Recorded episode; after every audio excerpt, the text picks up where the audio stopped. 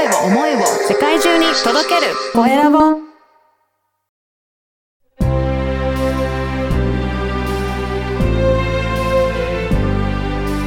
経営者の志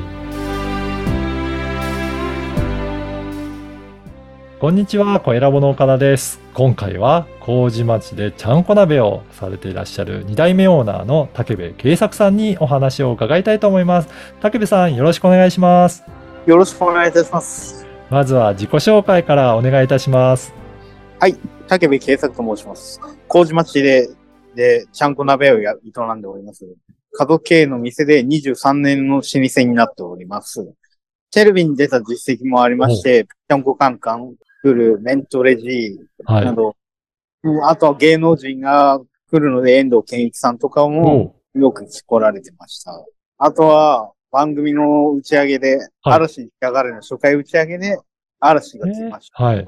そうなんですね。結構ね、そういった意味でも芸能人の方もコインしていただいている、そういったお店なんですね。はい。えー結構、麹町は日テレとかテレビ局が近いので、そういうプロデューサーの方も結構いらっしゃるので、うん。そういうので気に入っていただいてるので、うんその業界の方に気に入られている店としては結構有名な店なので。へえ。このちゃんこ鍋、どういったところが特徴なんでしょうか？はい。えー、まずですね、下味のスープを飲んでいただいて、つみれを入れますと出汁が出ます。おおその出汁が旨味を、素材の旨味を閉じ込めてくれて、はい。出してくれるんですね。はい。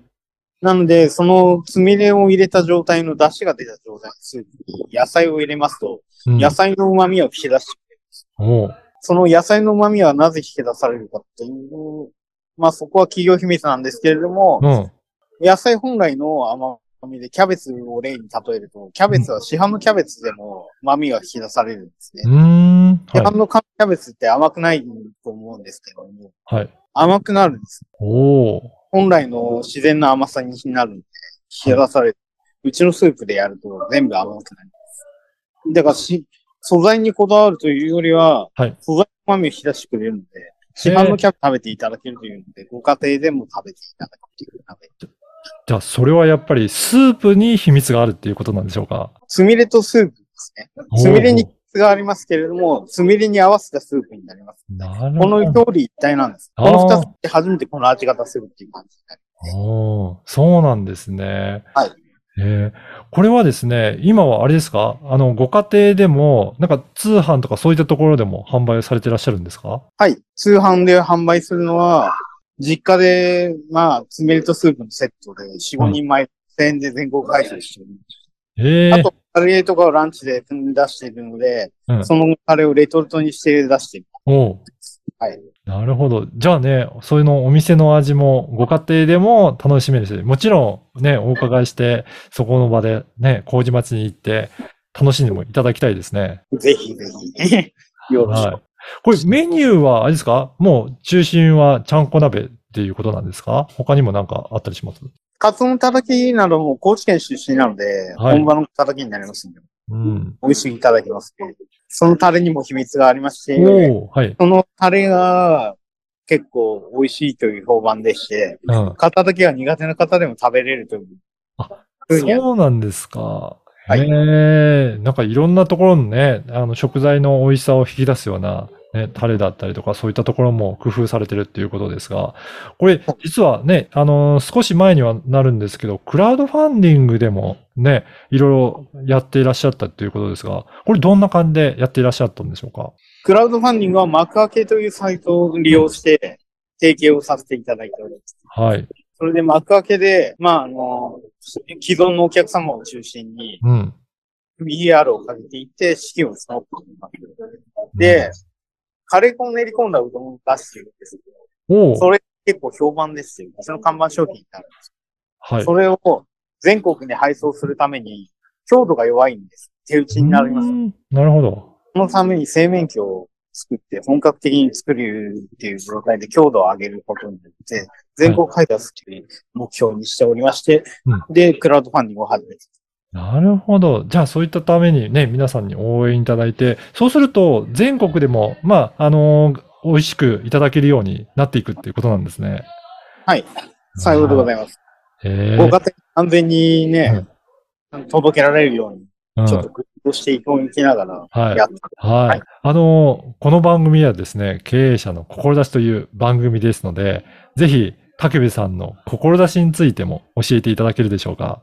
まあ、志というほどのものではないですけども、まあ、家族で経営しているので、まあ、家族を幸せにすることがまず大事。で、それでいて、実家の事業を広めていきたいといううん。を考えてます。うんそうですよね。ね、そういった笑顔が本当に広がるような、そういった経営をされてらっしゃるということですけど、はい。ぜひ、あのーこの、えーね、あの、お店にもぜひ来ていただきたいと思うんですが、このポッドキャストの、えー説明欄の、えーところにも URL を掲載させていただきますので、ぜひそこで、えーご参加いただけたらなと思います。はい。なんかあの、一品料理も結構、あの、いろいろメニューがサイトを見させていただくとあるようですけど、例えばどういったものがありますか？焼きそばなんかも美味しいんですけども、豚肉とピーマンの味噌炒めっていうホイコーローみたいなものがあるんですが、はいそ。ちらは自家製の味噌を使っておりまして、うん。かなり美味しく評判になっているメニュー。ランチで出した時にすごい話題になっていて。はい。ええなんかそういったオリジナルメニューは結構いろいろあるんですね。他にはないメニューっていうのがいろいろあるんですね。いろいろとメニューはありますね。今だとか、どの一品料理も美味しいっていう評判で、鍋のイメージが強いので、どうしても生まれてしまうんですけど、結構ね、人気はあります。うん。はい。ね。ね、あの、暑い夏の時にもね、ぜひ、おあの、訪れていただいて、いろんなメニューもあるということなので、ぜひね、楽しんでいただければと思いますので、はい。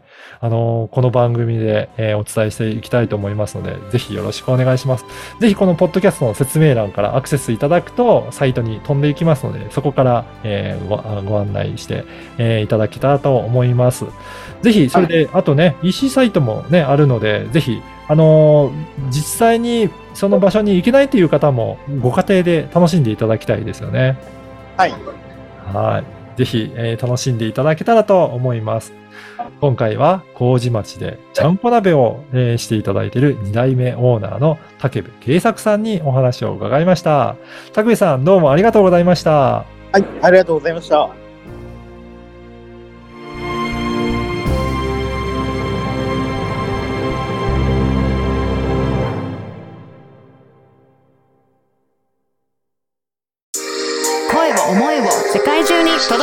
声